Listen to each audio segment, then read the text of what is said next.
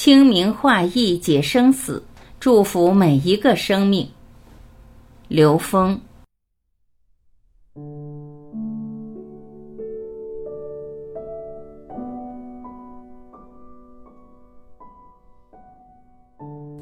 疫情让所有人直面生死，大部分人最大的恐惧是对死亡的恐惧，而恐惧的原因就是不了解生死真相。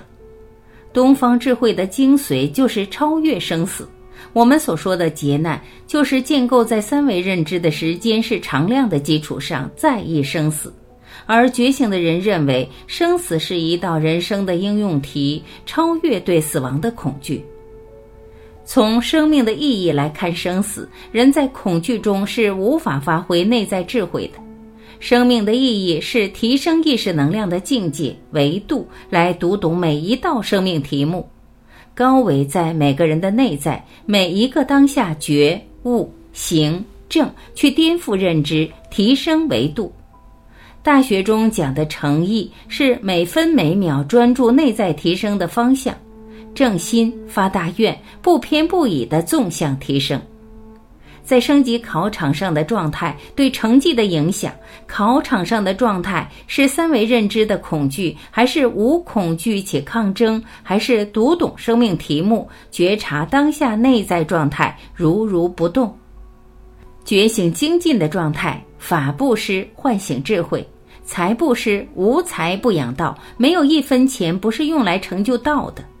无畏布施，行菩萨道，能够消除他人的身心不安、恐惧、害怕。时时可死，步步求生；时时可死，朝闻道，夕死足矣。清晰生命的意义，步步求生，升级考场上分秒必争，做题得分。天堂、轮回还是地狱，选择在每一个当下。一念天堂。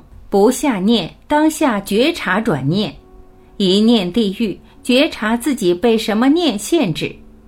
每个生命的内在都是本自具足的，出现的每一个智者都是自己内在投影出来的。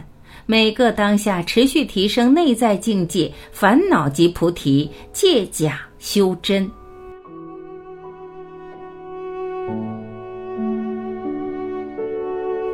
感谢聆听。